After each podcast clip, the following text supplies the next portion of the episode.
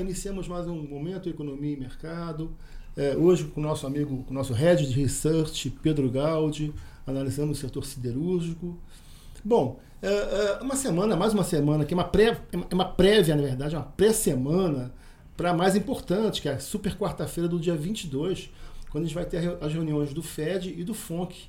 Né? E aí tem uma série de decisões a serem tomadas, inclusive há uma, uma, uma tendência do governo, do, do, ministro Fernando Haddad, divulgar alguma coisa até sexta-feira ou sábado domingo, tá? talvez, quem sabe, é, do novo arcabouço fiscal. Quer dizer, ele quer harmonizar aí as políticas fiscais e monetárias faça-se um, um, um, adendo, né? realmente vem, se, vem conduzindo muito bem o, Ministério da Fazenda, vem resistindo às pressões do, do, do, de, de, alas do PT.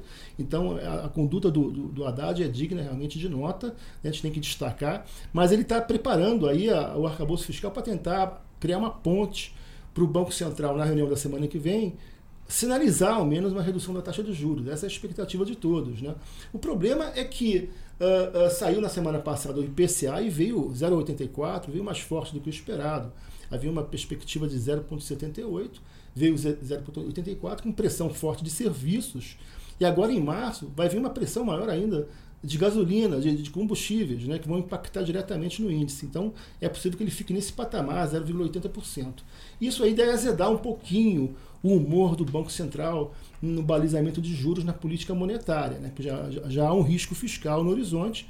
Uh, uh, o Haddad vai tentar sinalizar uma melhoria do, do, do cenário fiscal, mas o cenário inflacionário vai, vai piorar, está né, piorando. Então é realmente um, um trade-off, um dilemazinho aí para o Roberto Campos Neto tratar. Né? Outro evento em destaque também é a reunião do, do FONC, né, do, do FED, em que nós, nós teremos é, talvez uma, uma, uma, manutenção do ajuste de 0,25 ponto percentual, é, visando um target de juros próximo a 6%. Estão falando em 5,5% a 6%, o possível target para o Banco Central americano parar de elevar juros e ficar um tempo nesse patamar. Né? Agora, amanhã sai o CPI de fevereiro e vai ser essencial é, para essa decisão do Banco Central americano. Lembrando que sexta-feira saiu o payroll, veio em, em, em 311 mil vagas geradas, é, contra uma expectativa de 220 mil, e, e um pouco menor, menor do, do, que o gerado em janeiro, que foi 504 mil vagas geradas. Então, isso gerou uma, uma um certo alívio uh, uh, em parte do mercado, que também viu as horas trabalhadas, a taxa de desemprego, todos os indicadores mais fracos. Né? Então, isso, de uma certa forma, o que seria contraditório, mas foi, é fato, é, foi um alívio para o mercado, os dados de mercado de trabalho estarem um pouquinho mais fracos, a taxa de desemprego foi a 3,6% da PEA, e isso sinaliza uma menor pressão pelo lado dos salários nominais, na inflação americana. Então isso foi, foi realmente saudado pelo, pelo mercado e vamos agora aguardar qual vai ser a, a, a, sinalização do Fed na reunião da próxima semana. Então esses dois eventos, né, tanto a reunião do Copom como o Fed, são considerados essenciais, lembrando que no Brasil a, o, o, novo arcabouço fiscal está praticamente pronto.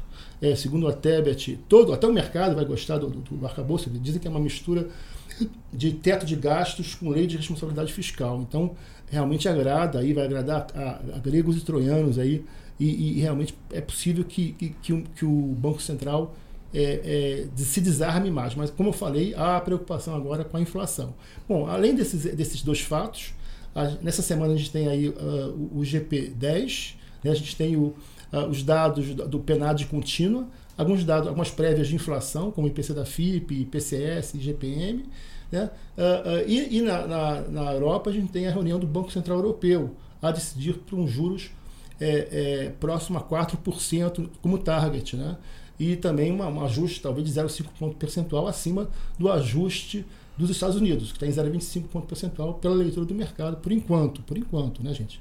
Então é, é importante também a gente estar atento ao Banco Central Europeu, como é que ele vai é, elevar juros, como é que ele vai ser, sinalizar o cenário é, é, da economia europeia, para a gente também ter um, um, cenário de conjunto melhor. Né?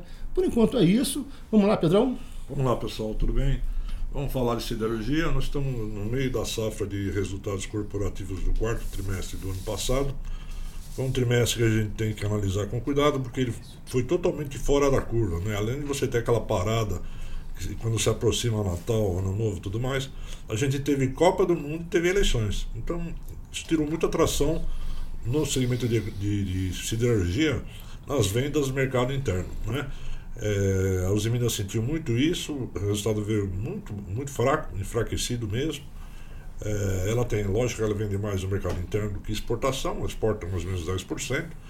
Então isso acabou prejudicando o volume de vendas físicas de aço e preços sem reajuste, né? porque a economia está um pouco mais fraca agora. No caso da Gerdau, também soltou o resultado, teve um resultado bom. É, isso se explica pela ramificação de empresas que ela tem em outros países, principalmente Estados Unidos e Canadá. É, foi, muito, foi, foi muito bem, bom o resultado dela. Ela tem as unidades também na América do Sul, surpreendentemente, Argentina e, e Uruguai tiveram um desempenho satisfatório. Né? É, lá no, nos Estados Unidos, para ter uma ideia, não, porque os Estados Unidos vai ter recessão, ela vai se prejudicar. Eles estão trabalhando com a 90% da capacidade lá nos Estados Unidos, porque aqueles pacotes que o Biden lançou de infraestrutura já estão começando a rodar. E vai pegar principalmente já, acredito que no, no primeiro trimestre agora desse ano, a gente vai ter algumas surpresas positivas com a Gerdau. Então o resultado da Gerdau uh, foi melhor uh, que o esperado. A Uzi Minas veio com um resultado muito fraco. Uh, e aí tem a CSN. Só que a CSN ela mudou muito, né? Ela não é só siderurgia. Agora ela tem mineração, tem cimento, ela, ela hoje é a terceira maior empresa de cimento do Brasil. É, você tem um grande volume de obras é, que a gente vê na, na, nos centros né, do, do, dos estados, mas uma economia fraca com uma taxa de juros alta. Isso é, inibe a, a, os incorporadores a acelerar projeto. É, foi uma surpresa a parte de cimento não ter vindo assim muito forte. Veio bem, mas assim não, não, não surpreendeu. Em siderurgia, o resultado foi muito fraco, como foi da Uzi Minas, com os mesmos problemas que a gente comentou. É, e na parte de mineração, surpreendeu positivamente com um aumento de, de, de vendas físicas, né? basicamente exportação, né? e com preço, um preço de minério um pouco melhor. É, consequentemente, o, o, resultado da CSN em siderurgia foi fraco, como eu falei, foi muito bem em mineração e normal, assim, sem surpresas com, com o cimento. Eu ranquearia, é, por recomendação, primeiro a Gerdau, depois CSN e por último os Minas. Acho que do meu lado é isso, é só para dizer dos resultados do, do setor siderúrgico aqui no Brasil. Bom, sempre fica faltando alguma coisa, né? Quer dizer, só é, é, destacando, né, repercutindo a, a intervenção do, do, das autoridades monetárias americanas no Silicon Valley Bank, uh, uh, garantiram uh, os depósitos em 100%, é um banco quase está tá praticamente quebrado. Né? É, um, um, banco também declarou falência também nos Estados Unidos, o Signature Bank, e, e, a atuação do, das autoridades monetárias americanas, do Tesouro, foram bem rápidas. A, a, a, intervenção, evitando aí uma crise sistêmica, um efeito dominó é, afetando outras instituições financeiras. Importante, importante destacar que o Silicon Valley Bank é um banco de nicho, né? não é um banco tão grande. A crise sistêmica talvez estaria afastada por esse momento. Mas, claro que com isso os mercados estão caindo no, no, na Europa, nos Estados Unidos, em função desse, desse evento, porque a gente está realmente próximo de, um, de, de, de, ter um credit crunch. Há ah, esse risco, se, se os juros passa de 2% para 13%, 14%, em um ano, dois anos, o risco de ter credit crunch no Brasil, uh, nos Estados Unidos, que passou de 0,25%, 0,50% para 5%, é um, é, um, risco que tem que ser colocado. Então, as hipotecas, inclusive, nos Estados Unidos estão, estão sendo tá, tá, é, cobradas em 6,5%.